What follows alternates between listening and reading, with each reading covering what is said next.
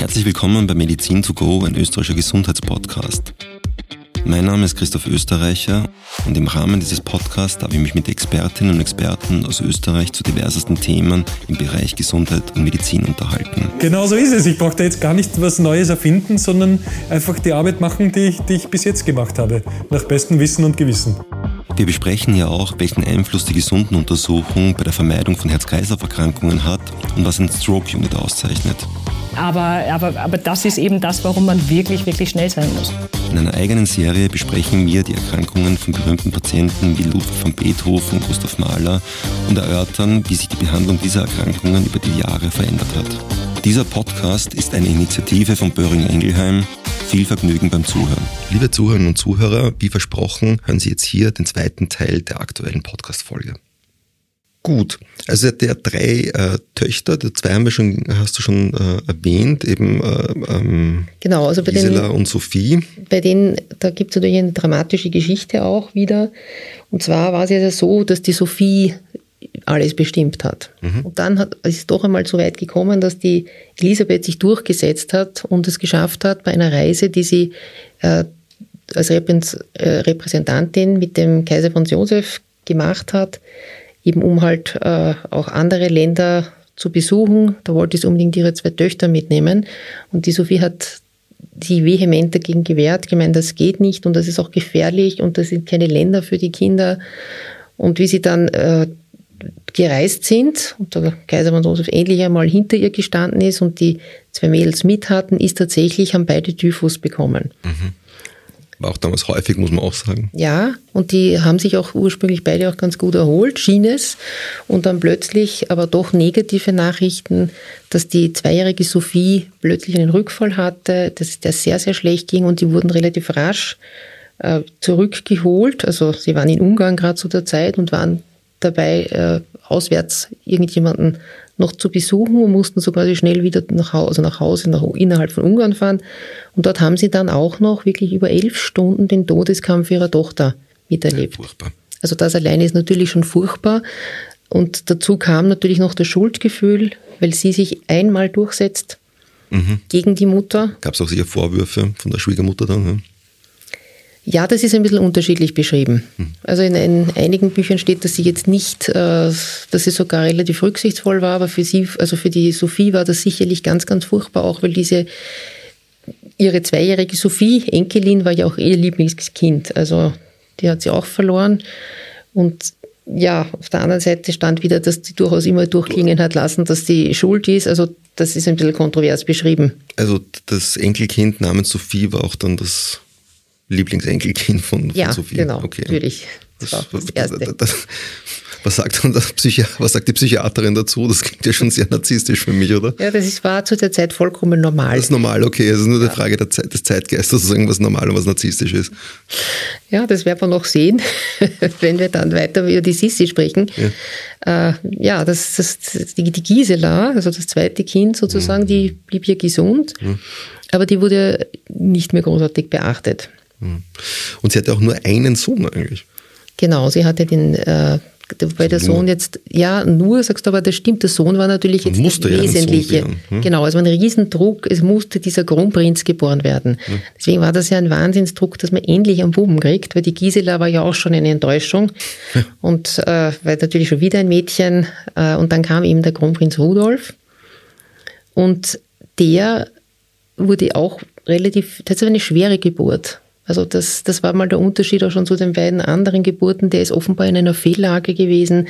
Also das war wirklich ein harter Kampf mit sehr starken Schmerzen, wo vielleicht auch gar nicht so klar war, ob das alle überleben, die Mutter und Kind. Die, von dem hat sie sich auch in dieser Geburt ewig lang nicht erholt. Also sie ist dann wirklich lange, lange äh, bettlägerig gewesen. Und der Rudolf ist ein sehr sensibles Kind gewesen, der eigentlich von allen Kindern ihrem ähnlichsten war. Mhm. Aber Interessanterweise ist sie mit dem Rudolf nicht wirklich, äh, da ist keine Nähe entstanden. Das war wahrscheinlich alles, wie gesagt, der Verlust der ersten Tochter. Sie hat irgendwie dann auch aufgegeben und hat das da Sophie überlassen, dass die sich da um die Kinder kümmert. Entstanden ist auf jeden Fall zwischen dem Rudolf und der Gisela eine ganz, ganz enge Geschwisterbeziehung. Mhm. Und die hat auch gehalten, bis der Bub sechs Jahre alt war. Mhm. Dann wurde er in einen sogenannten Männerhaushalt überführt. Da hat er sozusagen eigenen, äh, seine eigenen Erzieher bekommen und das wird wirklich mit dem sechsten Geburtstag wurden die wirklich relativ brutal getrennt, die Kinder. Und da die ja eh schon ein bisschen eine seltsame äh, Konstellation hatten, waren die wirklich ungeheuer eng miteinander verbunden. Dann ist der Rudolf auch noch eben zu einem leider, muss man sagen, sehr strengen Erzieher zugeteilt worden. Also es war auf Wunsch der Sophie und des Kaiser Franz Josefs. Und der hat ihn halt wirklich so richtig militärisch gedrillt. Das war halt der Traum auch vom Franz Josef, der war so stolz auf seinen Sohn, der hat ihn schon am ersten Tag der Geburt, hat ihn gleich zum Oberst ernannt und ihm ein eigenes Regiment geschenkt. Am, äh, Am, ersten Tag. Und ich glaube, das Goldene Geburtstagsgeschenke, oder? Ja, das sind Geburtstagsgeschenke, die keiner will. und schon gar nicht der Kronprinz Rudolf, weil das war ja jetzt wie gesagt, das, ungefähr das komplette Gegenteil von einem äh, Militärliebhaber und in weiterer Folge und dann wirklich ein ganz ein sensibles Kind, ein kreatives Kind, ein hochintelligentes Kind, naturwissenschaftlich interessiert, hat sich dann, er hatte ja dann das Glück, dass äh, sich ein, der Herr Latour, Josef Latour, hat sich dann für ihn eingesetzt, weil der nach einem Jahr dieser furchtbaren Drill und Folterei, wie ich das jetzt nennen würde, um das Kind abzuhärten, hat es geschafft, über mehrfache Gesuche bei der Elisabeth, dass sich die so weit für den Buben einsetzt. Und das hat sie dann doch auch geschafft. Das hat sie wirklich dem Franz Josef ein Ultimatum gestellt, dass sozusagen der Erzieher gewechselt wurde. Und von da an hat dann der Latour das übernommen und der hat dann geschaut, dass der wirklich eine sehr liberale, also genau das, was der Franz Josef nicht wollte, eine sehr liberale Erziehung bekommen hat mit äh, auch bürgerlichen Lehrern. Das war auch sehr ungewöhnlich. Deswegen war der auch wirklich sehr, sehr gut gebildet, weil der Rudolf hat sich, das war ja auch gerade so ein Zeitalter, wo sich äh, auch in der Wissenschaft viel getan hat. Mhm. Und äh, der, der war wirklich von, sozusagen von den neuesten äh, Errungenschaften von den Leuten, die direkt von den Universitäten gekommen sind und so umgeben und die haben ihn unterrichtet.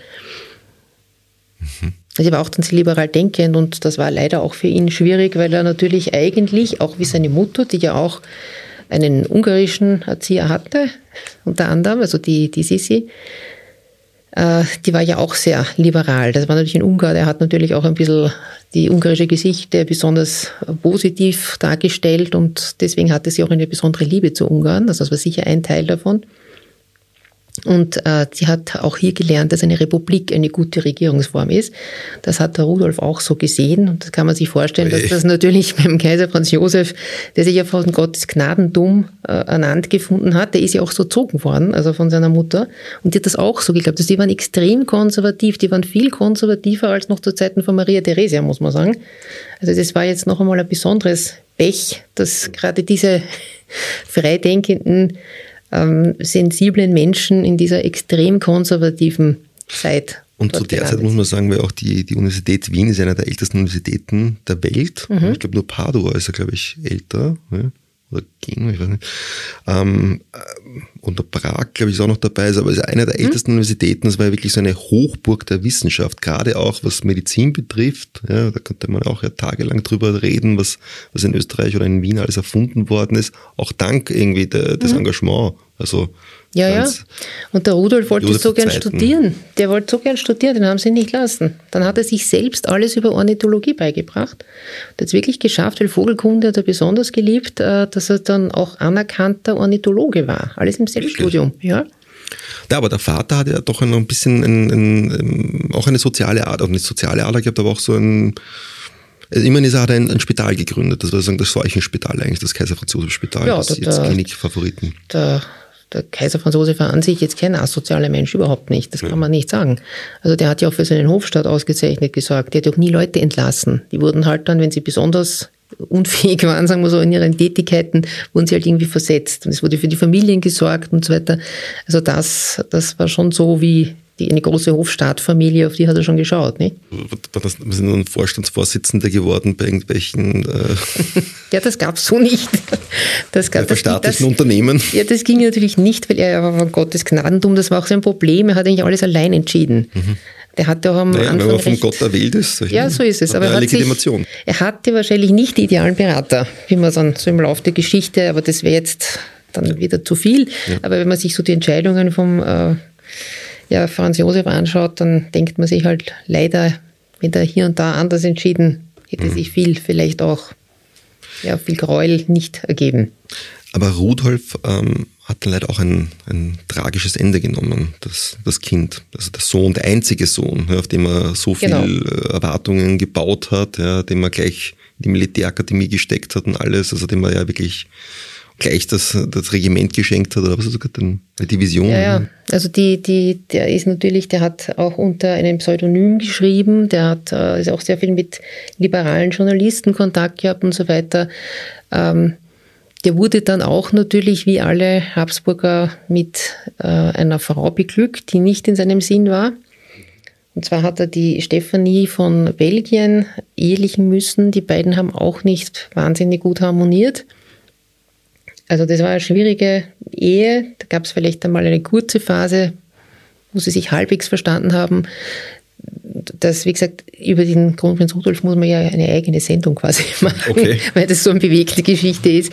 Auf jeden Fall hat er dann auch äh, seine Geliebten gehabt. Also er war auch sehr ein, ein, ein maßloser Mensch, sehr impulsiv, schon oft dann wieder melancholisch und sehr unberechenbar. Hm. Also er war, er war, wie gesagt, und, und dieses Hochsensitive letztlich, das hat sich dann dieses Wissenschaft interessierte, aber wie gesagt, Frauen haben ihn auch sehr interessiert und Liebschaften und hat unter anderem auch offenbar seine Gattin, die Stefanie, mit einer Geschlechtskrankheit angesteckt. Ob das genauso ist, weiß man nicht. Die ist dann später unfruchtbar geworden. Da hatten sie aber schon eine Tochter. Aber das war alles, wie gesagt, eine sehr schwierige Geschichte. Er hat auch. Er ist nicht der einzige Habsburger mit Geschlechtskrankheit, ne? ja, das stimmt. Das ist richtig. Das ist richtig ja, auf jeden Fall kam es, ich meine, das, aus, äh, aus fachärztlicher Sicht ist es jetzt besonders erschreckend zu sagen, dass der Kronprinz Rudolf jemand ist, der mindestens über ein Jahr vor seinem Suizid mhm. ununterbrochen angekündigt hat, dass er sich suizidieren möchte oder wird. Und dass ihn wirklich niemand ernst genommen hat. Also niemand stimmt vielleicht nicht. Sogar seine Frau, die Stephanie, hat die Belgierin war das dann. Belgierin, ja, hat, hat das schon auch wirklich so weit doch ernst genommen, dass es zur Sprache gebracht hat. Er hat das offenbar auch den Hofdamen seiner Mutter immer wieder gesagt. Er hat sich so wahnsinnig nach der Liebe seiner Mutter gesehnt. Er war daher sehr eifersüchtig auf die Valerie, das war dann das vierte Kind, mhm. weil das hat sich um die, die Sissi ja dann extrem gekümmert. Mhm. Der Rudolf, der ist ja übergeblieben, der konnte mit seinem Vater überhaupt nicht und hat wahrscheinlich schon irgendwie gespürt, dass er mit der Mutter mehr Parallelen hätte, aber die hat bei ihm eigentlich nicht mehr aufgemacht. Die hat ihn noch nicht gehört. Die Hofdamen, denen er auch diese Suizidäußerungen gegenüber getätigt hat, die haben das aber nicht weitergeleitet, weil sie auch die Elisabeth nicht belasten wollten. Hm. Da gibt es auch eine rührende Geschichte, weil sie hat den Heinrich Heine so geliebt. Mhm. Und der Hat Rudolf, auch Geschlechtskrankheiten. ja, nicht deshalb, aber. Ja, und der, und der, der Rudolf hat ja irgendwie Autogramme, die wahnsinnig teuer sind, zum Weihnachtsfest äh, besorgt. Ja. Und sie hat das halt auch nicht wieder entsprechend gewürdigt. Also er wurde so oft enttäuscht, das war sozusagen das letzte gemeinsame Weihnachten. Und er ist auch dann mal weinend um den Hals gefallen und sie war aber ganz auf ihre jüngste Tochter fixiert und hat immer Angst gehabt, dass der Rudolf, weil er ja so eifersüchtig war auf die jüngste Tochter, dass der, der hoffentlich nicht schadet, wenn er mal Kaiser ist. Mhm. Und das hat sie auch ziemlich klar geäußert. Dass, ja, und Rudolf hat sich ja mit seiner Geliebten dann suizidiert. Ja, also eigentlich muss man Schloss sagen. Schloss Meierling. Ja, er hat sich suizidiert. Das davor war einige Tage davor, also wie gesagt, das war schon eine lange Zeit Thema bei ihm. Einige Tage davor war ein Streit auch noch mhm. äh, mit seinem Vater. Und das war dann so das Letzte. Also der hat wirklich extrem viele Zeichen gesetzt, wo man da hätte eingreifen können, wo wirklich niemand reagiert hat, wo es auch offenbar nicht wirklich ernst genug genommen wurde. Der hat auch vorher noch im auch im, im Jänner, hat sich im Jänner suizidiert, hat er eigentlich sich mit äh, seiner Hauptgeliebten, das war so eine, sagen wir mal, Tänzerin, Sängerin, also eher so Prostitutionsgewerbe, das wurde aber halt anders betitelt, war die Mitzi Kasper, mit der wollte er sich einfach gemeinsam suizidieren und zwar auch, äh, um ein politisches Zeichen zu setzen ist es eigentlich so, so gang und gäbe gewesen? Also mir fällt jetzt zum Beispiel auch Heinrich von Kleist ein, der sich auch gemeinsam mit, ein, mit Henriette Vogel suizidiert hat. War das so, dass man da immer jemanden noch gesucht hat, der da mitmachen möchte? Oder? Also ich weiß nicht, ob man das generell so gemacht hat, aber er war sicherlich so, dass er nicht alleine gehen wollte. Deswegen ist dann auch die Mary Wetscherer ein Thema geworden, weil per se hat er die, glaube ich, nicht aktiv gesucht. Die hat sich ja ganz furchtbar wahnsinnig in ihn verliebt. Er war ja 17 Jahre, die war nicht seine erste Wahl.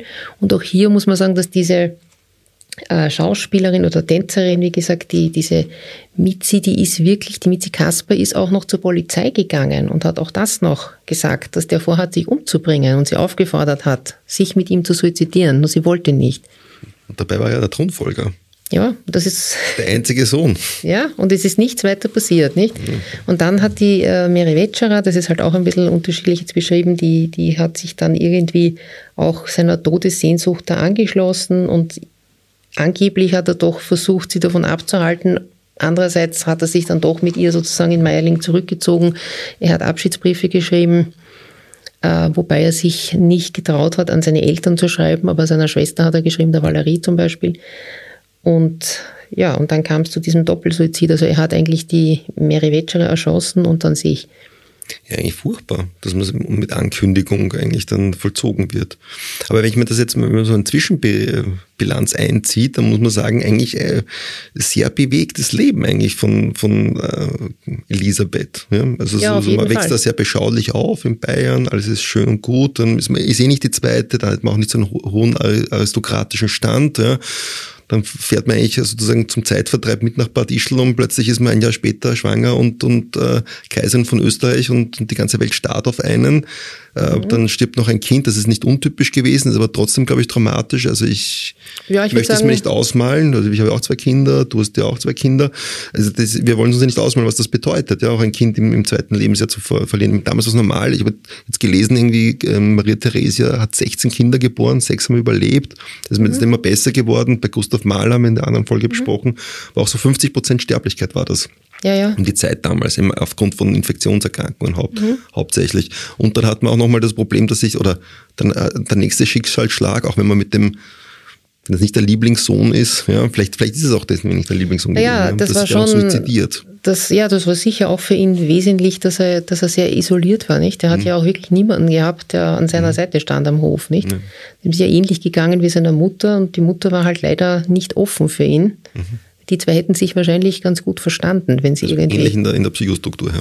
Ja, ja, die waren sich sicher diesbezüglich am ähnlichsten, nicht? Also, also deswegen, sie, auch wie gesagt, vom Wesen haben sie sich in vielen Dingen durchaus geglichen. Also äh, hätten sie sich wirklich, ja, sich gegenseitig vielleicht sogar unterstützen können, aber das ist leider irgendwie vorbeigelaufen an dem Ganzen und ist nicht stattgefunden. Und was dann auffällt, ja, wenn man da sagen, diese Zwischenbilanz hernimmt, ist, dass es dann zunehmend zu Kuraufenthalten kam von, von Kaiserin Elisabeth. Also ab 1960 hat sie dann begonnen zu klagen über ähm, Husten und eine, Lungenkrank äh, eine Lungenerkrankung. Da wird auch irgendwie viel spekuliert, was das ist. Und sie hat dann, ich, ich weiß jetzt nicht mehr, ich weiß nicht mehr auswendig, aber Sie war in diversesten Kuranstalten quer durch Europa verstreut, mhm. in allen Herren Länder und teilweise ja äh, über sechs Mal in einzelnen äh, von diesen, von diesen mhm. Kurorten.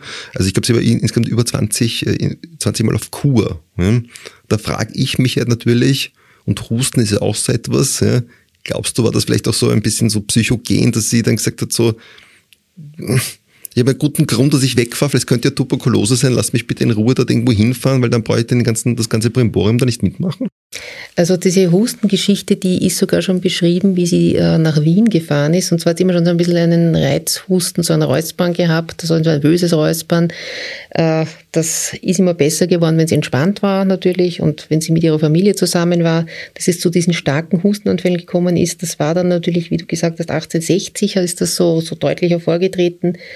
Sie hat sich dann selber auch immer so Kurorte gewünscht, äh, die natürlich keine typischen Lungenkurorte sind, sagen wir so, zum Beispiel Madeira oder eben dann später Corfu. Das waren schon Dinge, die sie irgendwie empfohlen bekommen hat oder wo sie Schilderungen gehört hat, dass dort sehr schön sein soll.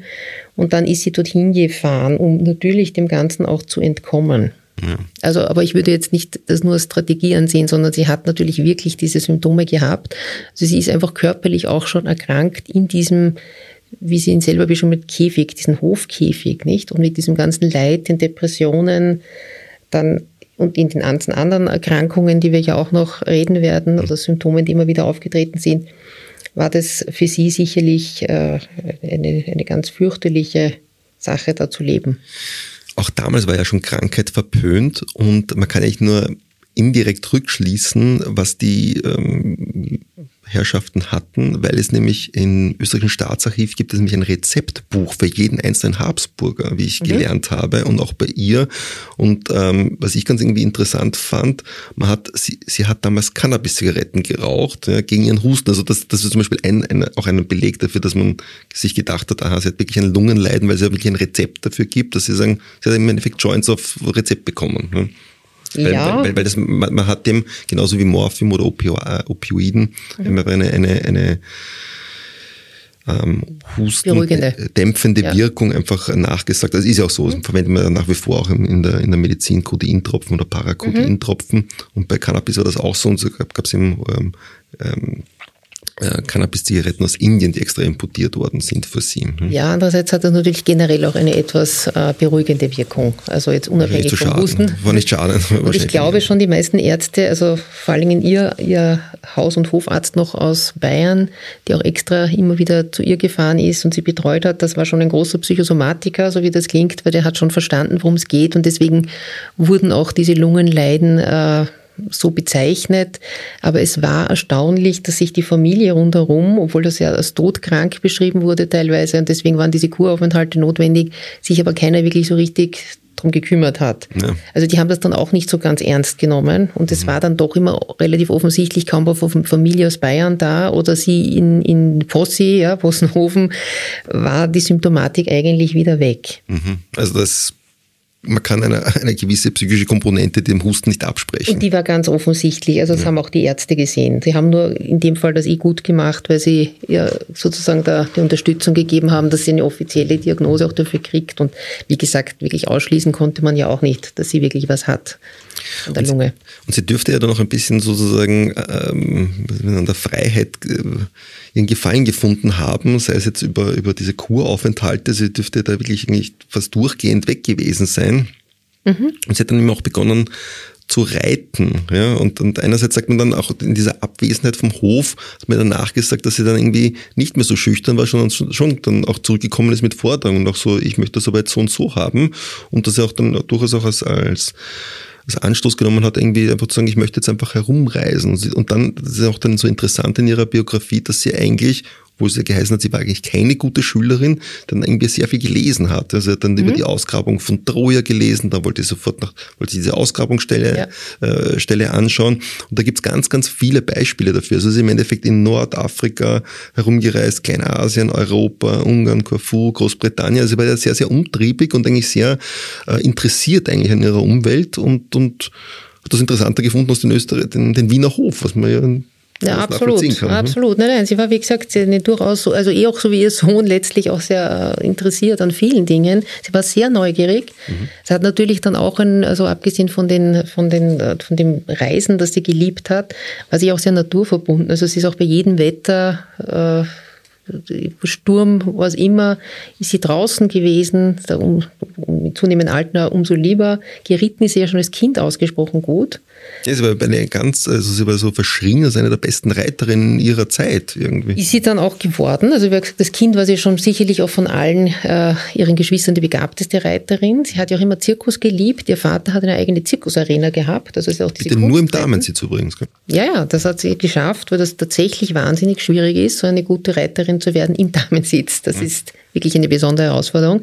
Das ist dann eine sehr große Epoche gewesen, wo sie sich dann wirklich nur auf dieses Reiten dann im Nachhinein, also wirklich, da, da hat sich der Ehrgeiz dann geritten, dass sie eine der besten Reiterinnen oder die beste Reiterin äh, werden möchte und da ist sie auch sehr aufgeblüht in der Zeit. Und was dann auch auffällt, also die hatten ja auch immer so Hofdamen. Ja, und sie hatte dann auch mhm. zum Beispiel Vorleserinnen engagiert, die sie begleitet haben auf ihren Reisen. Und sie ist ja dann äh, auch so reingekippt sozusagen in die, in die Literatur, hat sie ja dann irgendwie sozusagen die, die, die, die, die ganze griechische Mythologie vorlesen lassen und dann hat sie auch begonnen, ähm, ist ja dann auch in Verfallen nach Korfu, in, ähm, ist sie ja dann ähm, in, in, hat sich in Korfu verliebt, da ist ja dann auch ein Tempel, also ein, ein, ein Schloss gebaut worden, glaube ich, kann man Schloss nennen. Mm, ja. Ich glaube, es ist ein Schloss, das Achelon oder so, äh, ähm, es hat schon so was Tempelartiges, was dann, Tempelartiges wo sie auch eine, eine Figur von Heinrich Heine sozusagen aufstellen ließ, den sie ja äh, sehr, sehr verehrt hat.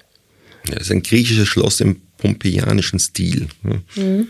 Ähm, und sie hat dann auch sich begonnen, auch für, für Sprachen zu interessieren. Also sie hatte dann auch irgendwie ähm, Altgriechisch und Neugriechisch gelernt und sie war dann, ich habe jetzt gelesen, sie hat auch ähm, Shakespeare äh, selbst übersetzt. Mhm. Und das hat sich im Endeffekt auch dann weitergezogen in der Biografie. Also dann auch Ungarisch gelernt, wie sie ja. dann auch Königin von Ungarn wurde, 1886, glaube ich, ist das. das ja, wie gesagt, Ungarn lag ihr ja immer schon sehr am Herzen und sie hat auch, äh, abgesehen davon, dass sie diesen ungarischen Lehrer hatte, mhm. der sie auf den Hof vorbereitet hat ähm, und der ja sehr auch viel geholfen hat, was das liberale Denken angeht, da hat sie natürlich dann auch die, im Vergleich war natürlich der ganze ungarische Hofstaat auch deutlich äh, ja, wie soll man, belebter und charmanter und auch von den ganzen Kostümen her äh, beeindruckender, auch von der Art des Tanzes als der Wiener Hofstaat. Nicht ganz so steil.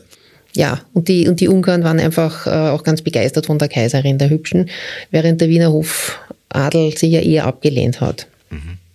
Also, und da war natürlich dann das Ungarische auch so ein, eine große Leidenschaft. Das hat sich auch jeder für zu dumm gehalten, dass er das lernen kann. Und dann hat sie sich da, da so dahinter gekniet und hatte ja meistens auch ungarische Hofdamen und hat auch sehr viel Ungarisch geredet, also geschrieben. Sie hat auch zum Leidwesen ihrer jüngsten Tochter, hat sie auch mit der nur Ungarisch geredet, die das überhaupt nicht leiden konnte.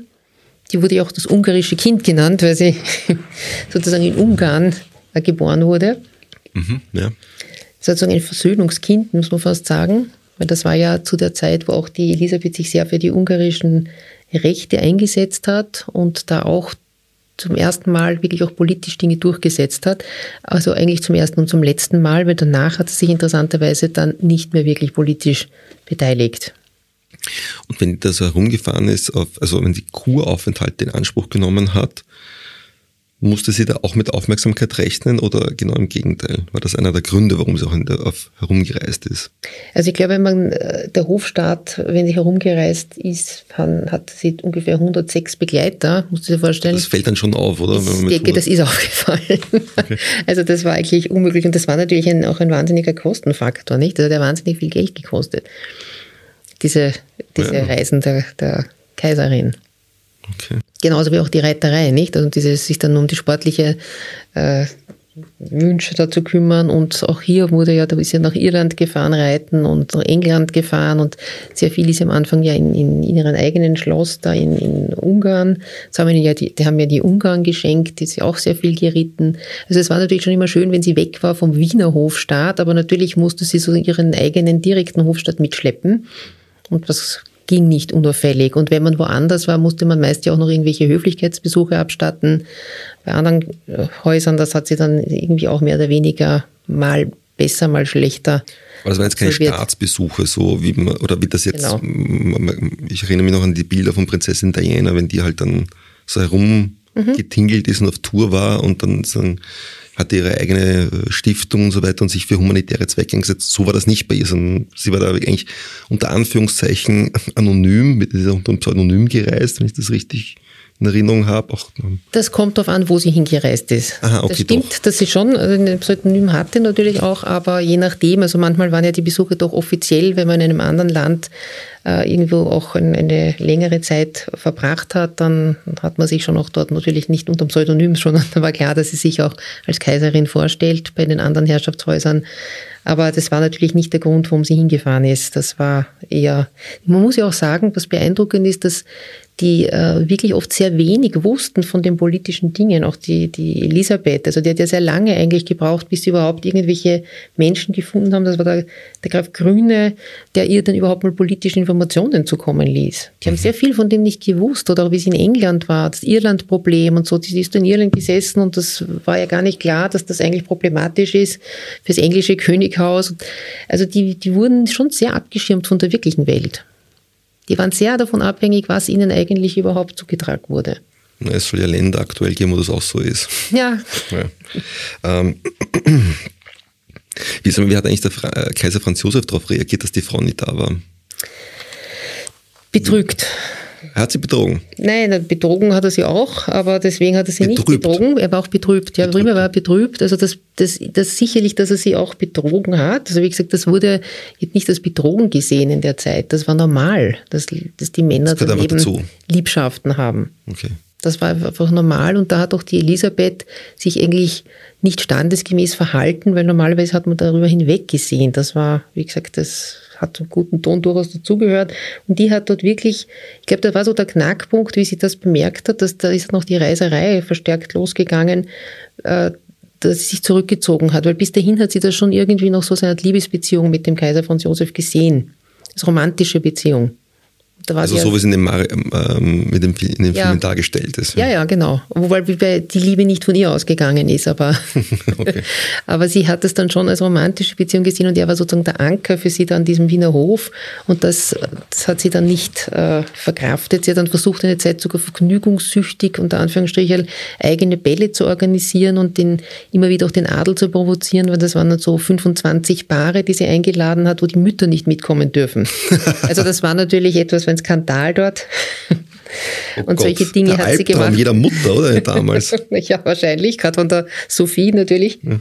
Also solche Dinge sind schon passiert, aber insgesamt hat sie das, glaube ich, äh, dann in die Flucht geschlagen, auch zusätzlich, dass da die Treue vom, vom äh, Franz nicht da war.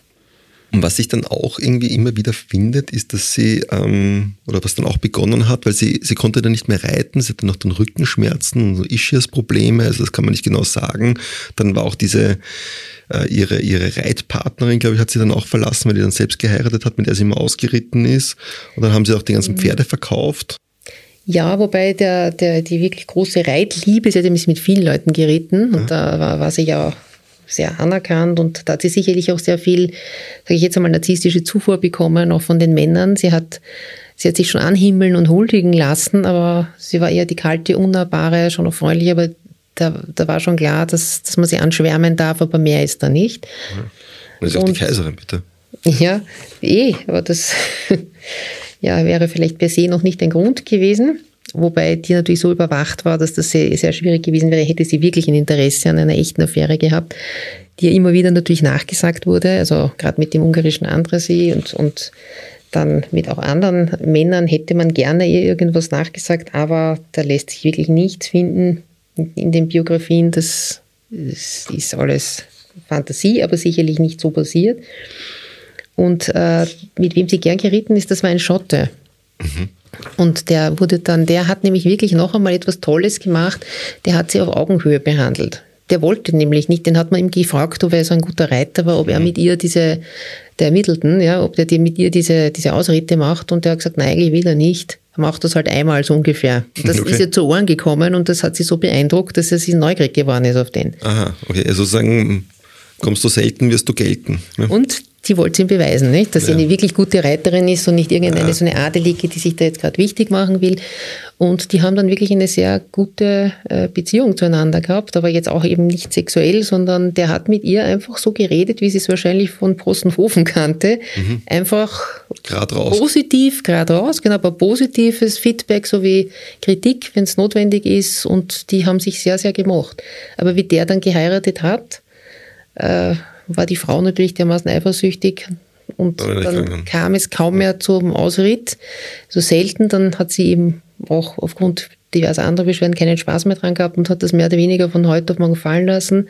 Und der ist dann auch ein paar Jahre später, da haben sie schon auch immer wieder mal ein bisschen Kontakt gehabt, ist der dann auch noch dramatisch verunglückt. Genickbruch bei dem äh, Reiten? Ja, beim Reiten, ja, ja. Also das war auch, also die hat schon sehr viele Verlusterlebnisse dann auch gehabt von Menschen, die wichtig sind, ja, die, die Elisabeth im Laufe ihres Lebens, die jetzt nicht unbedingt so hätten laufen müssen, nicht? Weil, weil du hast jetzt einen Reitfreund gehabt, wie, wie ähm, beurteilst du eigentlich die Beziehung von Kaiser Franz Josef zu Frau Schratt? Naja, die. Der die, hat ja, es mhm. ist ja die beiden ja bekannt gemacht miteinander, oder? Ich das richtig gelesen? Naja, das muss man so, der, der hat sie schon einmal, die Elisabeth und er haben sie mal kennen, also kennengelernt haben sie es noch nicht, sie haben sie mal gesehen beim, bei der widerspenstigen Zähmung-Aufführung. Ah. Das war sozusagen, da war sie ganz, da war sie um die 20 wahrscheinlich, also die Schratt. Und dann irgendwie mit 30 ist sie dann äh, zum, vom Hof engagiert worden, ja, für die, für die fürs Burgtheater. Und da war es üblich, dass man sich vorstellt.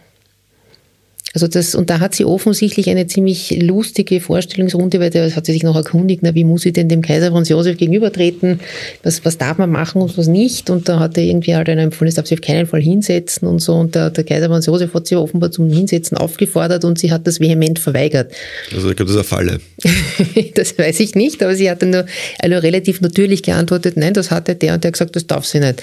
Und daraufhin hat er so herzlich gelacht was ja beim Kaiser Franz Josef offenbar auch nicht sehr häufig vorgekommen ist.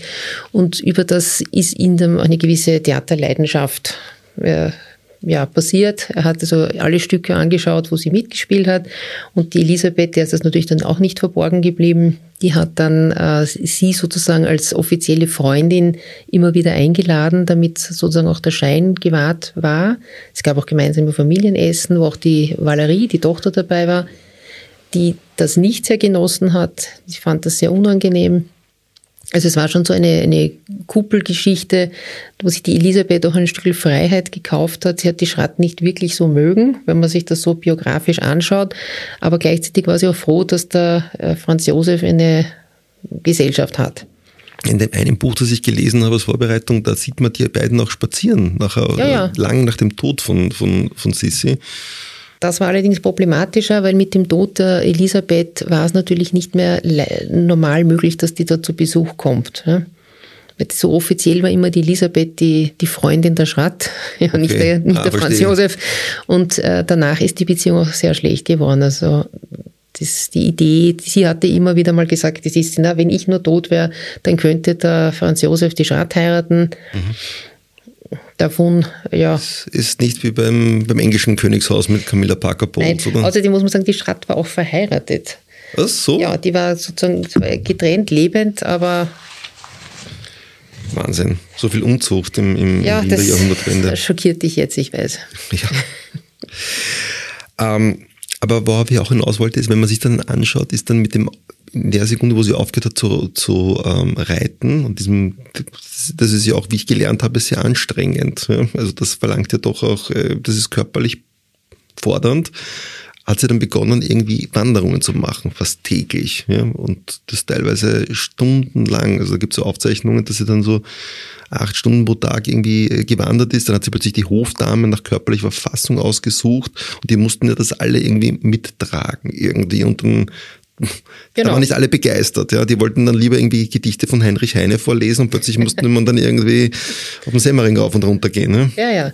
Also sie, sie wurde, sie wurde, sie war eigentlich immer ruhelos, aber die Ruhelosigkeit ist immer stärker geworden. Und diese Wanderungen hat sie, wie gesagt, auch bei Wind und Wetter gemacht. Ich meine, sie war immer gern draußen, sie ist immer gern spaziert, wandern ist sie immer gegangen. Aber das wurde halt dann sehr exzessiv. Und wie du richtig sagst, sie hat sie halt dann Hofdamen benötigt, die das auch irgendwie geschafft haben, da mitzuhalten. Und die waren rar gesät, weil Hofdamen nun mal nicht unbedingt die sportlichsten Menschen waren per se. Äh, ja, und dann hat sie das auch, wie gesagt, sie ist auch gern Schiff gefahren. Äh, ja, also eine ganz, eine ganz enge Beziehung im Endeffekt zum Meer gehabt, deswegen auch. Der Ferne, ja. der Freiheit und sie ist auch bei Sturm oben an Deck geblieben, hat sich wie Odysseus festbinden lassen. Hat sich festbinden lassen? Ja, wie Odysseus. Hat sie auch so zitiert, dass sie das jetzt wie Odysseus macht und, und wirklich diesen Naturgewalten, das hat sie beeindruckt. Und äh, sie hat nie unter Seekrankheit gelitten. Was erstaunlich ist, weil alle Leute sonst unter Seekrankheit gelitten haben, irgendwann. Sogar die Ärzte, die mitgefahren sind und so. Also während schon alle da niedergelegen sind wie sie, die ja sonst eher mhm. sehr anfällig war mit Schwindel und sonstigen Dingen. Die hat. Aber nur wenn sie in Wien war, am Hof. Ne? ja, das stimmt. Wobei nicht nur, sie ist auch in, in Madeira, ist es ja teilweise auch nicht so gut gegangen. Also sie hatte auch manchmal die, diese Depression war nicht nur auf Wien fixiert. Also es war dann schon so, dass zunehmend äh, aufgrund der vielen Schicksalsschläge wahrscheinlich auch natürlich sich dann doch eine relativ handfeste Melancholie gezeigt hat. Das waren nicht nur mehr so Stimmungseinbrüche, sondern im Laufe des Lebens, vor allen Dingen zu ihrem Tod hin, hatte sie schon eine wirklich ganz, ganz große Todessehnsucht. Sie war auch dann äh, mit Spiritisten, das war zu der Zeit dann auch gerade Das war ganz so hip damals, ja. ja. Das hat zum Beispiel der Kronprinz Rudolf total abgelehnt, aber da war sie auch sehr aktiv, hat immer versucht, mit den Toten äh, Kontakt aufzunehmen. Sie hatte auch so das Gefühl, dass der Heinrich Heine durch ihre Feder schreibt, also die Gedichte, die sie geschrieben hat, mit dem war sie auch sehr verbunden. Dann hat sie auch den ihren, den, den Ludwig II., der ist ja, mit dem hatte sie eine auch sehr äh, Gibt es auch einen eigenen Film mit Romy Schneider? Genau, eine ein besondere Film, ja. Genau, eine besondere Beziehung. Der war ja auch sehr ungewöhnlich und ist ja dann auch. Findest du? also die auf jeden Fall. Neuschwanstein ist ein ganz ja, normales ja. Ferienhaus, oder? ja, das ist, war ein schönes Ferienhaus, aber dem wurde, ich denke, eine paranoide Schizophrenie dann diagnostiziert. Da war die ganze Familie äh, sehr auffällig, aber sie hat sich mit ihm soweit ganz gut verstanden. Sie haben oft, sie hat ihn den Adler genannt und sie die Möwe und die hatten auch einen, einen, auch einen Briefverkehr und haben sich doch immer wieder mal gesehen. Also die war auch sehr, sehr entsetzt, wie der verstorben ist. Weil der musste ja Beide auch Wagnerianer und so, oder? Ja, und sie, genau. Sie ist also auch nach Bayreuth gereist. Ich habe auch gelesen, stimmt, Cosima, Cosima kennengelernt. Und, und, und, das hat man damals natürlich überhaupt nicht verstanden, dass ihr sowas gefällt, nicht? Und der mhm. Kaiser Franz Josef war zu progressiv, gar nicht. oder? Ja, ja, genau. Also das der war Radetzky-Marsch. der war Radetzky-Marsch. Ja gut, ja. das versteht man allerdings. Ja. Das war ja wirklich noch ein, ein, ein äh, General, dem man stolz sein konnte. Ja. Als Österreicher. Naja, aber wie gesagt, äh, das, was sie auch hatte, zum Beispiel, äh, was diese, diese Aberglaube war bei ihr auch ein wesentliches Thema. Mhm. Sie war extrem abergläubisch. Das war auch so, dass sie die, sich aus den Eier aufschlagen und das, das Schicksal lesen aus den, dem Ei klar und und äh, wenn eine Elster gekommen ist, hat sie sich dreimal verbeugt. Wenn sie ein Hufeisen wo liegen sah oder ein Nagel, der musste aufgehoben werden, da kann man nicht vorbeigehen. Also es war, sie war da schon sehr anfällig auch in diese Richtung.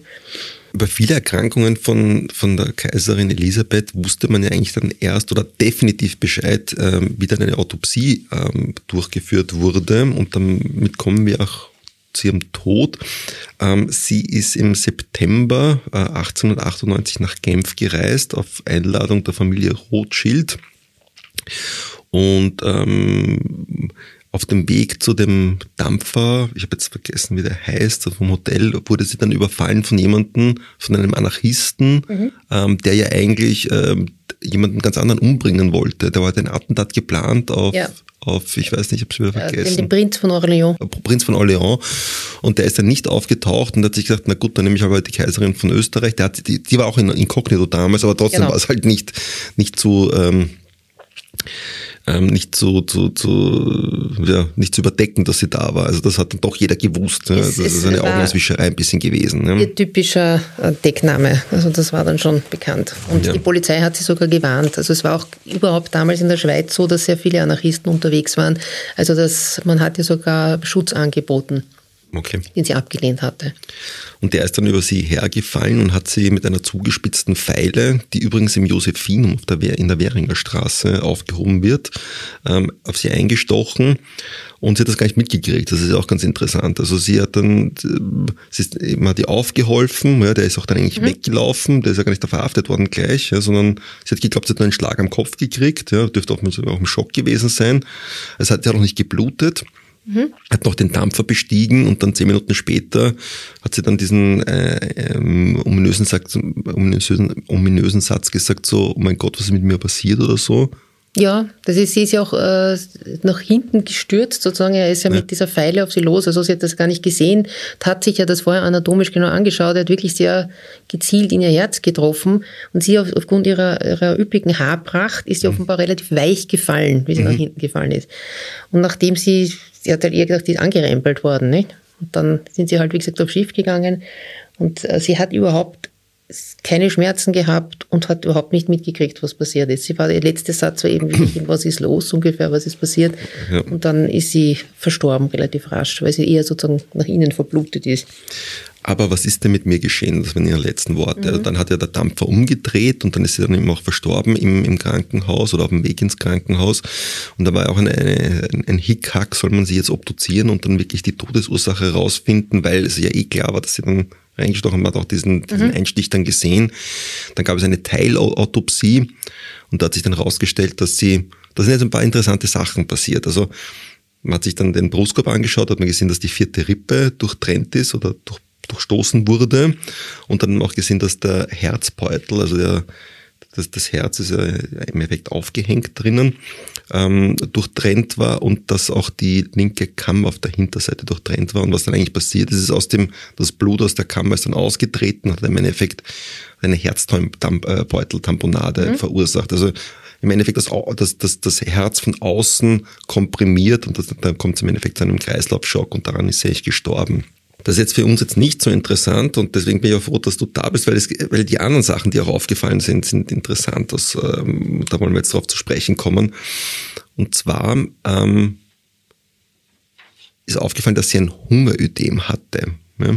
Ja, wobei ich glaube, diese Hungerödeme sind davor auch schon aufgefallen, also dass, dass sie einen extremen äh, ja, eine, eine Magersucht hatte.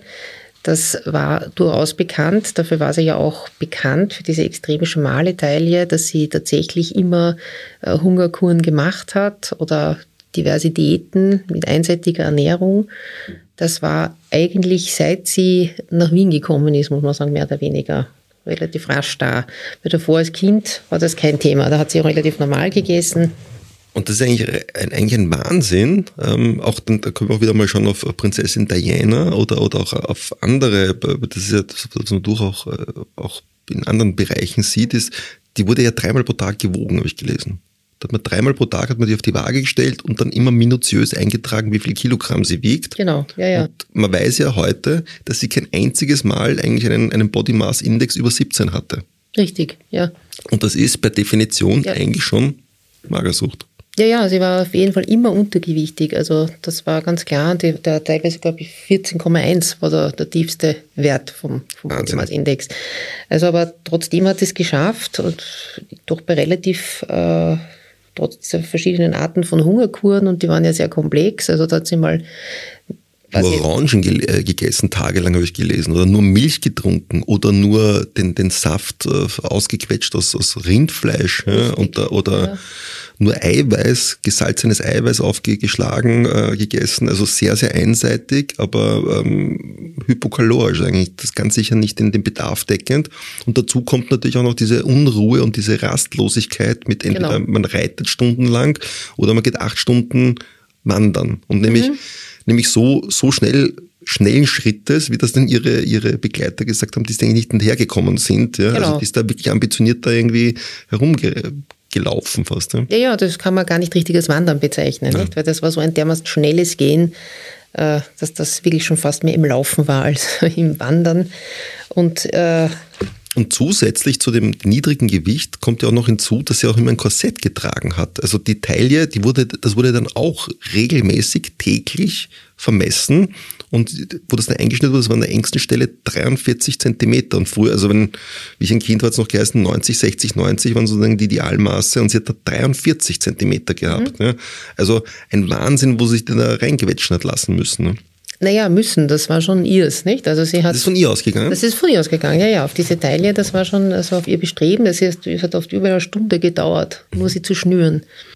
Jetzt frage ich, frage ich dich als Psychiaterin, ähm, ist das normal, dass man so, also sich erst einmal so einseitig ernährt, ja, wahrscheinlich nicht, und dass man eben auch sein Körpergewicht aufrechterhält?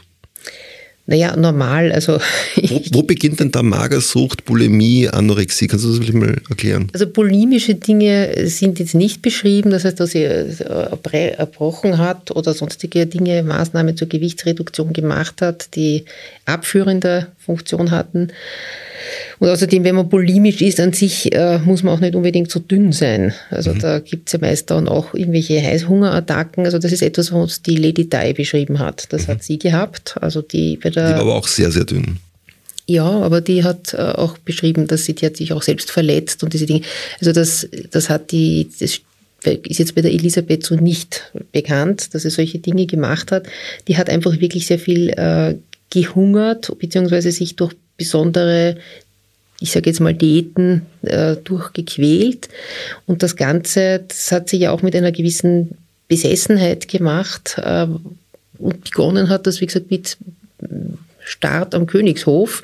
Das heißt, das ist natürlich auch so eine gewisse Kontrolle, die man sich da selber erwirbt. Also sie hat eigentlich ihren Körper wie eine, wie eine, ja, wie ein, wie ein, ja, eine Kunstfigur, ja, irgendwie eine, eine ja. Stilisiert? Ja, schon. Also sie hat, sie hat äh, sich, also sie war sehr äh, ästhetisch, ein, ein Mensch, den auch nur schöne, also ja nicht nur doch, aber vor allen Dingen schöne Frauen gefallen haben. Sie hat sogar eine Fotosammlung von schönen Frauen von der ganzen Welt gemacht und hat da verschiedene Herrschaftshäuser angeschrieben und hat gebeten, dass man die schönsten Frauen fotografiert. Was, wirklich? Ja, ja, und hat die gesammelt und eingeklebt. Also das hat sie alles äh, sehr genossen. Sie wollte auch eigentlich mit schönen Menschen umgeben sein. Also durchaus also schwer übergewichtige Menschen wären, wären ja ein Gräuel gewesen. Also das hat sie schon sehr äh, angesprochen und sie selber hat sich diesbezüglich halt, äh, ihr war ihre Schönheit wichtig und Schönheit hat aber sie als, als natürliche Schönheit verstanden. Also sie war auch nicht geschminkt. Ja. Make-up hat sie abgelehnt. Sie hat aber sehr viel Zeit natürlich auch für Gesichtsmasken oder Pflegeprodukte aufgebracht und natürlich ihre große Liebe war ihr Haar.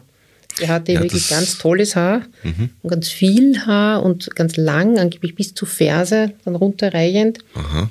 Deswegen auch diese sechs Kilo. Ja, das waren die sechs Kilo, waren auf jeden Fall die Perücke von der Romy Schneider. Ich okay. weiß nicht, so. ich glaube, das wird bei ihr wahrscheinlich fast mehr gewesen sein. Äh, auf jeden Fall hatte sie wirklich immer wieder auch Kopfweh wegen dieser Haare und die hat man dann teilweise aufhängen müssen an der Zimmerdecke, damit der mhm. Kopf sich ein bisschen entspannen kann.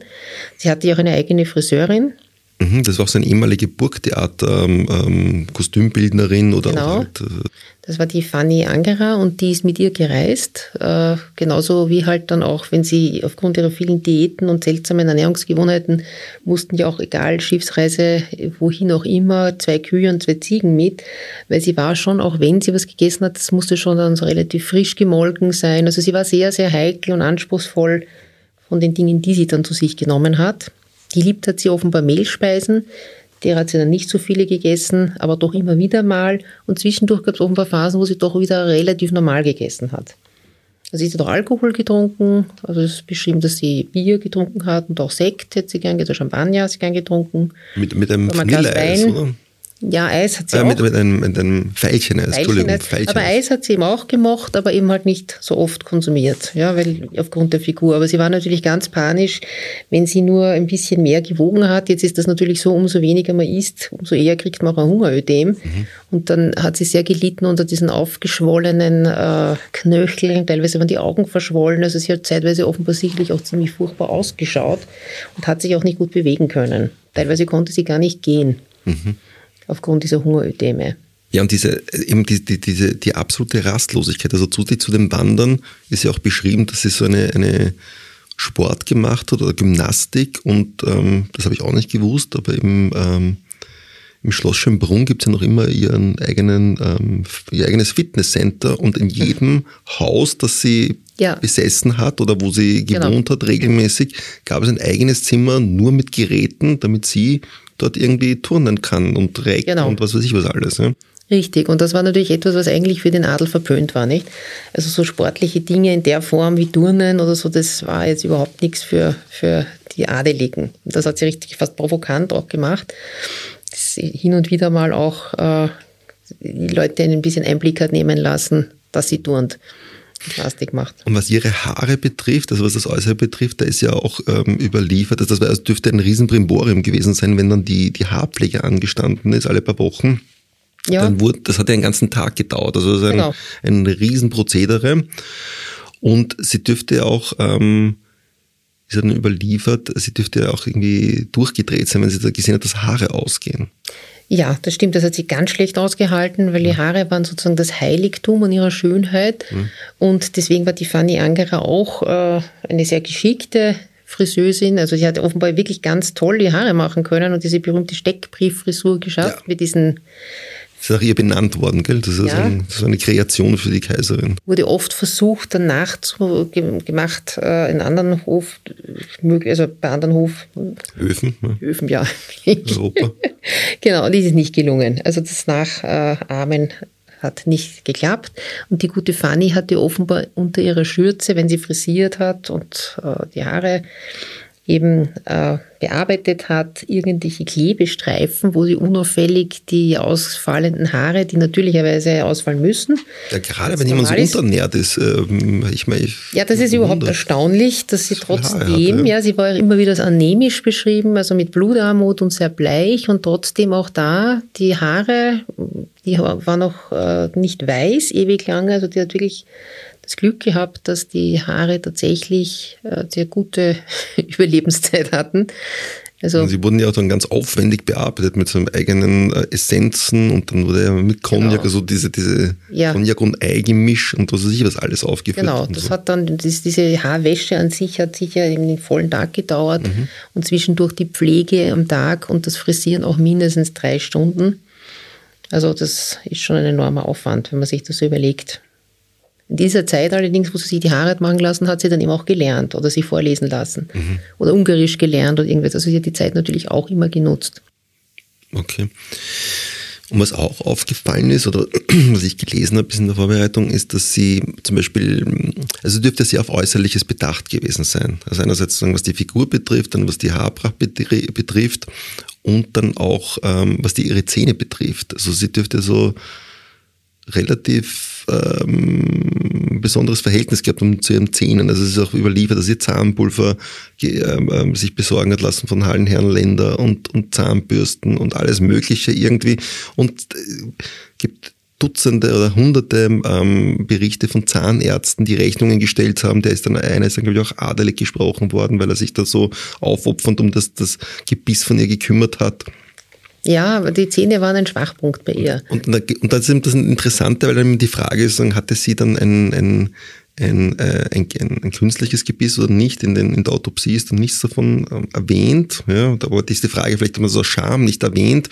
Aber was ja auch auffällt, ist irgendwie bei der Konversation, die sie gepflegt hat, oder? Genau, und es war schon so am Anfang, wie der Kaiser Franz Josef sich ja zum ersten Mal gesehen hat und kennengelernt hat, da wurde schon auch dann der Ludovica rückgemeldet, naja, die Zähne muss die Sissi schon besser putzen. Echt? Ja, und beim, beim zweiten Treffen sogar hat, hatte sie schon weißere Zähne. Okay. Aber es war offenbar jetzt nicht nur ein Problem der Färbung, sondern äh, sie scheint keine besonders gute Zahnstellung gehabt zu haben. Okay. Und äh, die Zähne waren also durchaus etwas, was sie jetzt nicht, was ihr nicht besonders geschmeichelt hat. Okay. Das heißt, das war eigentlich lebenslang ein Thema und deswegen hat sie auch versucht, den Mund so weit es möglich war zu bedecken. Sie hat so eine, Art Dick entwickelt mit einem Tuch, wo sie sich immer wieder den Mund abgetupft hat. Und das Schlimmste, glaube ich, war generell, dass sie äh, sehr genuschelt hat, dass sie versucht hat, daher, sie hat eh schon leise gesprochen, weil sie ja eher schüchtern war und außerdem ja nicht sehr selbstsicher in der Konversation. Und dann hat sie natürlich auch noch versucht, den Mund möglichst geschlossen zu halten. Und diese Kombination war natürlich dann ungeheuer schwierig, weil man durfte die Kaiserin ja nicht, man kann ja nicht nachfragen, wenn die eine Frage stellt. Ja. So ist es. Man durfte gar nicht sprechen. Also man mhm. durfte ja überhaupt nur sprechen, wenn die Kaiserin oder der Kaiserin ansprechen. Und da kam es natürlich dann schon zu teilweise absurden Situationen weil, sie, sie, hatte kein Talent zur Bauchrednerin. nein, nein, und äh, die Leute, die natürlich auch etwas schlechter gehört haben am Hof, die hatten es besonders schwer, mhm. weil die haben tatsächlich dann aneinander vorbei kommuniziert. Also wenn sie eine Frage gestellt hat, wie, weiß ich nicht, sind sie verheiratet und dann ein, ein älterer Herr, so wie es überliefert ist, dann ganz was anderes wie, wie äh, manchmal und sie dann weiter gefragt hat, äh, haben sie Kinder und er sagt darauf von Zeit zu Zeit, ja. so berichtet, ja, dann kann man sich schon vorstellen, wie peinlich das auch bei Hof Hof war. Sie hat dann irgendwann daher auch die Kommunikation mehr oder minder eingestellt und halt dann nur mehr mit geschlossenem Mund gelächelt und möglichst wenig gesagt.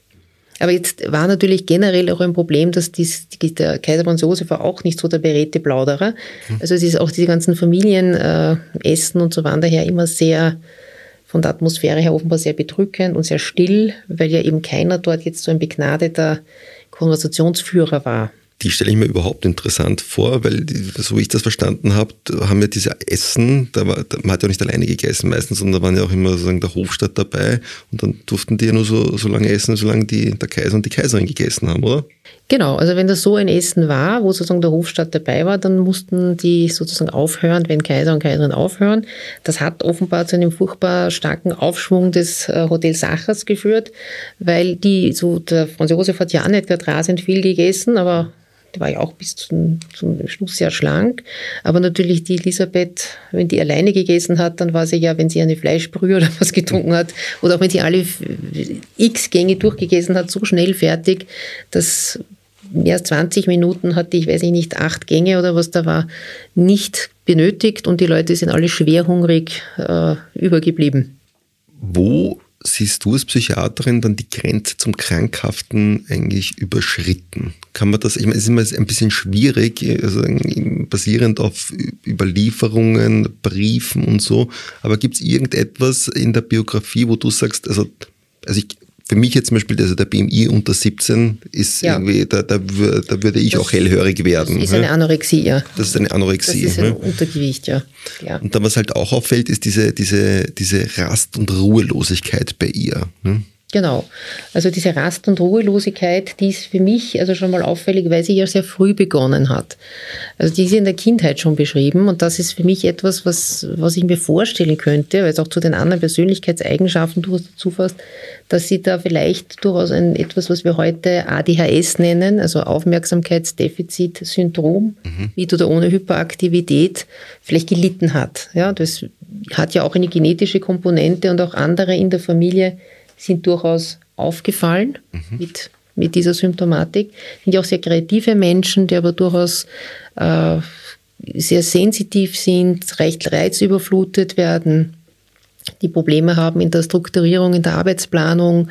Äh, das hätte wieder zu den schulischen Sachen gepasst, die oft aber wirklich auch sehr naturverbunden sind. Wenn sie hyperaktiv sind, dann sind sie ja auch sehr äh, viel unterwegs, also brauchen sehr viel körperliche, wir können kaum ruhig sitzen. Dazu passt auch manchmal so ein Sensation-Seeking-Verhalten und die äh, Elisabeth hatte das zu einem gewissen Grad schon, weil sie ist ja auch wirklich extrem Reiten, waghalsig, oder? richtig, geritten. Oder auch diese Skifahrten, also bei Sturm und Wetter, die ist bei Blitz und Donner durch die Gegend gelaufen, da besonders gerne, weil ja keine Menschen unterwegs waren. Also sie hatte schon, sie, sie ist auch vom Pferd mehrfach gefallen. Sie war auch mal bewusstlos und also da hat sie dann keine Grenze gekannt. Ja, und letztlich hat sie auch von, also die positiven Eigenschaften, die wurden, die sie ja mitgebracht hat ursprünglich, die wurden ja unterdrückt. Also es war genau das, was der Hof nicht wollte. Mhm.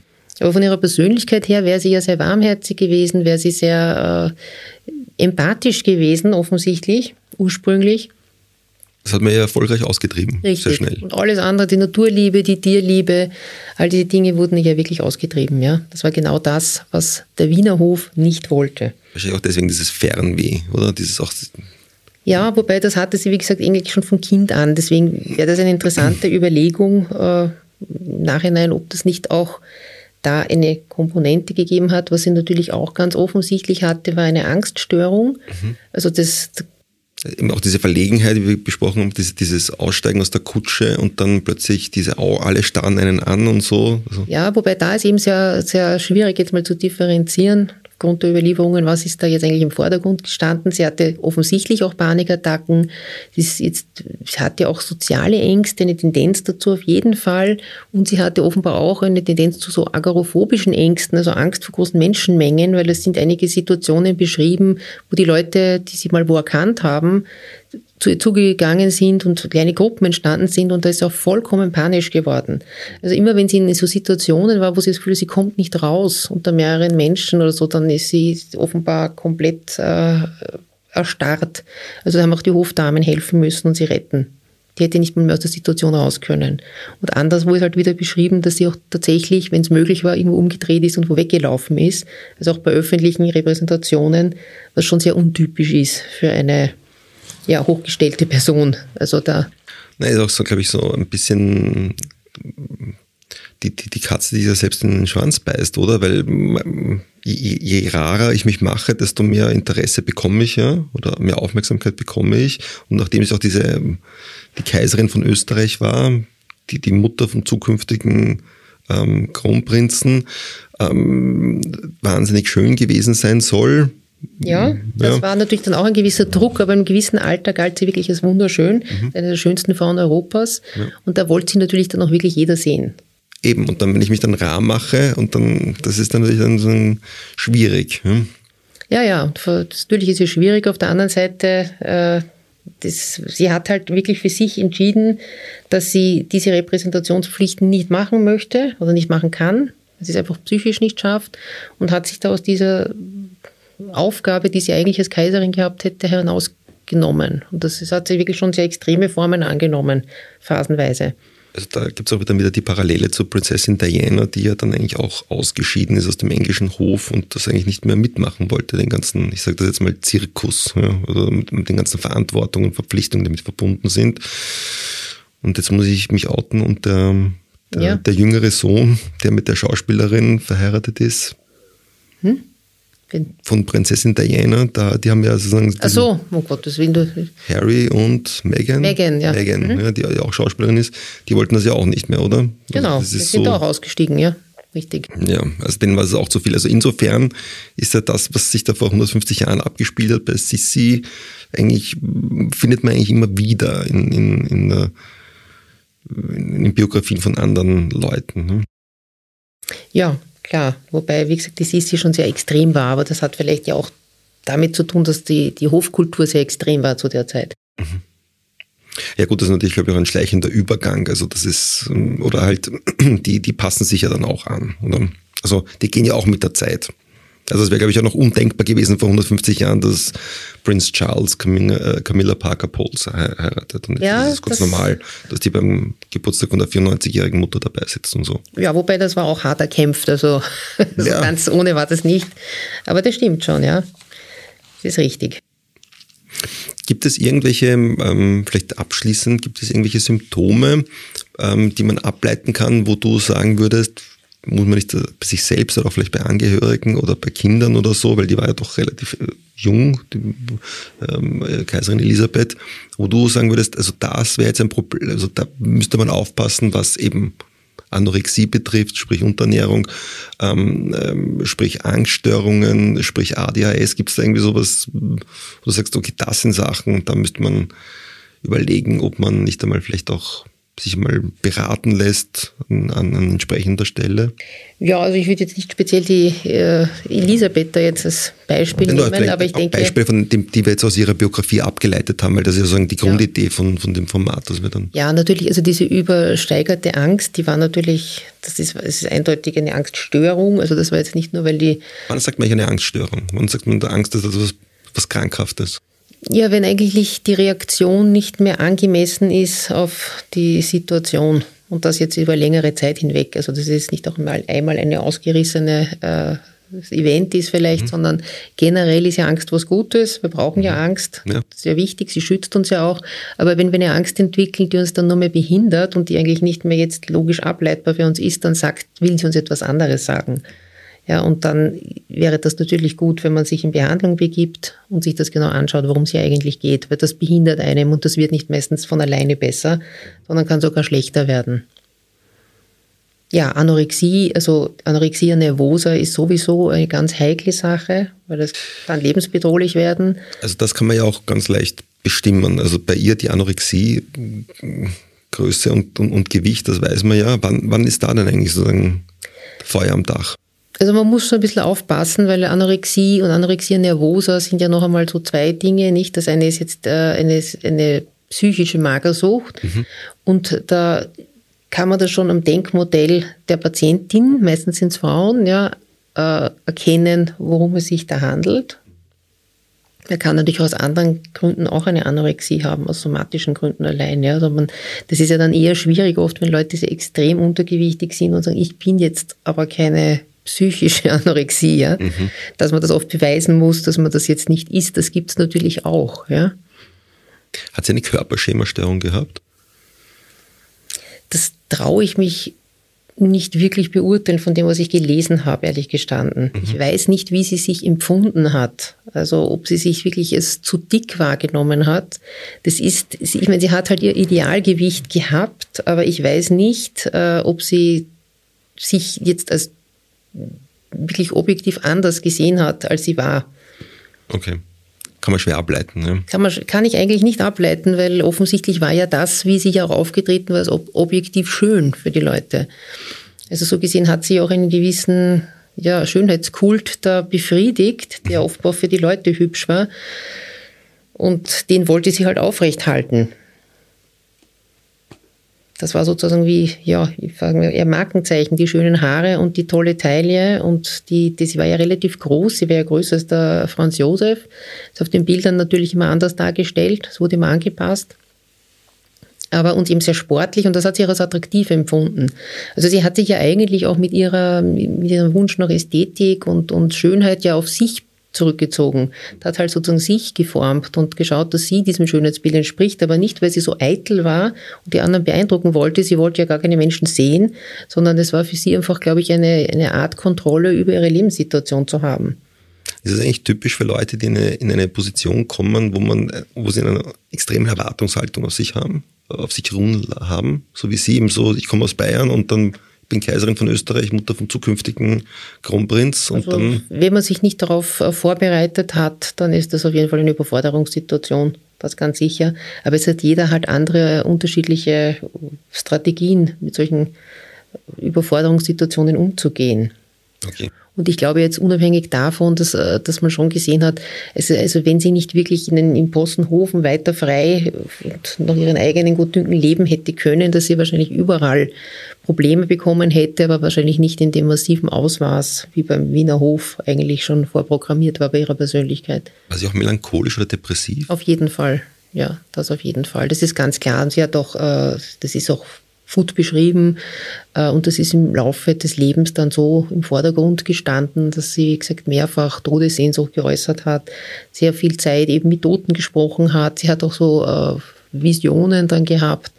Also von, von, eben vom Ludwig II., der vor dem Bett gestanden ist, mit dem sich auch als Geist unterhalten hat und so. Also sie, ist, sie, sie hat sich immer gewünscht, äh, zu sterben. Eigentlich so gesehen war für sie auch dieser Tod ideal, weil sie, sie hat sich gewünscht hat, ohne langes Leiden zu sterben, also nicht so über Wochen dahin siechend, abhängig von anderen, also auch relativ schön zu sterben, sagen wir mal. Eine schöne Leich. Ja, eine schöne Leich, genau. Und äh, das war dann im Mittelpunkt. Sie war auch so, dass sie Sachen geäußert hat, wie also am besten ist es, man das Beste, was man tun kann, dass man jeden neugeborenen Säugling gleich tötet, um ihm dieses grausliche Leben äh, sozusagen zu ersparen. Sie okay, selber war ja auch als Großmutter sehr uninteressiert an den Enkelkindern. Gisela hat sie ja mit 36 Jahren, wie sie da 36 war, wurde sie Großmutter zum ersten Mal.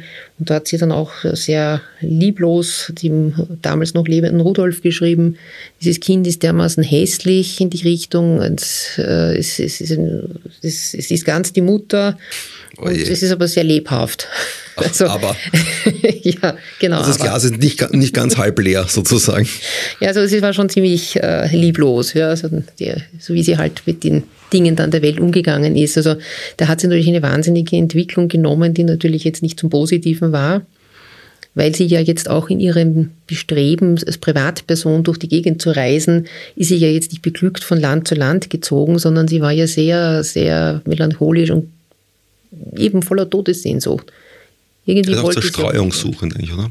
Ja, ja, sie war irgendwie suchend, war sie. Sie ist mhm. deswegen ist sie auch nirgends zur Ruhe gekommen. Sie ist weiter, sofern sie es körperlich konnte, ihre, ihre Wege gerannt, muss ich fast sagen, also im Schnellschritt gegangen. Also sie war ruhelos bis zum Schluss und unglücklich. Abschließend habe ich noch ein, ein, Trivialwissen für dich. Ich nehme an, du wirst das eh wissen, aber hast du gewusst, was sie unterscheidet von den anderen äh, von Maria Theresia oder von Kaiser Franz Josef, was die, die Bestattung betrifft? Ja, oh ja, ein Teil von, ihrem, von ihren Innereien, glaube ich, wurde woanders beerdigt, oder? Nein, es ist genau umgekehrt. Normalerweise ist es so, dass die, äh, die sind in der Augustinerkirche, äh, in der Kapuzinergruft, äh, Kapuzinergruft mhm. dann ist wird ein Teil in der, ähm, das wird das Herz wird dann getrennt und die, ähm, die Eingeweide. Und bei ihr ist alles in der Kapuzinergruft. Ach so, okay. Ja, das ist eine Sonderstellung, die sie hat. Wenn ich das und wieso ist das so? Keine Ahnung. Also. Ich weiß nicht, was, der, was, der, was der, der, der, Hintergrund dafür ist. Aber es unterscheidet sie von anderen, habe ich gelesen. Liebe Tina, es war kurzweilig und unterhaltsam. Ich habe wieder wahnsinnig viel gelernt. Ich hoffe, die Zuhörerinnen und Zuhörer können, hatten auch ihren, äh, ihren Spaß und haben da auch etwas dazu gelernt. Ähm, vielen, vielen Dank, dass du dir Zeit genommen hast und dass du dich auch so intensiv darauf vorbereitet hast und dass du uns äh, da teilhaben hast lassen an deinem äh, immensen Wissensschatz, den du da hast, was, was die ganzen Habsburger betrifft, weil du hast, weißt, du kannst, wir können ja nicht nur über Sissi reden. Ja, ja, also ge gerne habe ich das gemacht. Das war für mich sehr spannend, da ich ja sonst nicht mich jetzt so umfassend eingelesen hätte. Okay, vielen Dank. Danke dir. Das war die heutige Folge von Medizin to go, ein österreichischer Gesundheitspodcast. Dieser Podcast ist eine Initiative von Böhringer Ingelheim. Mein Name ist Christoph Österreicher. Vielen Dank fürs Zuhören.